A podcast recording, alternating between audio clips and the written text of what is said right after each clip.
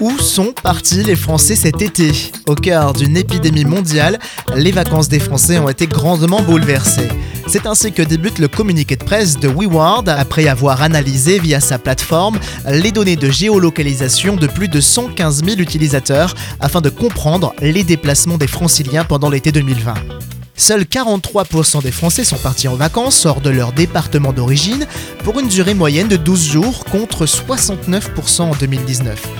10% des départs se sont faits à l'étranger contre 44% les années précédentes, et par contre, une majorité des départs a eu lieu au mois d'août. On pourrait dire beaucoup de choses avec ces chiffres, comme le fait que dans un contexte pareil, il est difficile d'avoir le goût de partir, ou que dans l'incertitude d'une fiabilité économique, il était préférable de faire l'impasse sur les congés cette année, ou qu'il aurait été dommage d'attraper ce virus loin de chez soi. Personnellement, ce qui m'interroge, c'est surtout la suite, l'avenir, le futur. Allons-nous attendre que tout revienne à la normale pour recommencer à vivre?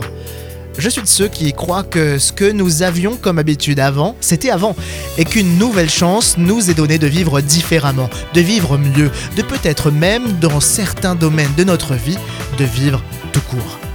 En toutes circonstances et à chaque saison, j'ai toujours la possibilité de parler la vie, et entre nous, ce n'est pas un masque qui va me museler.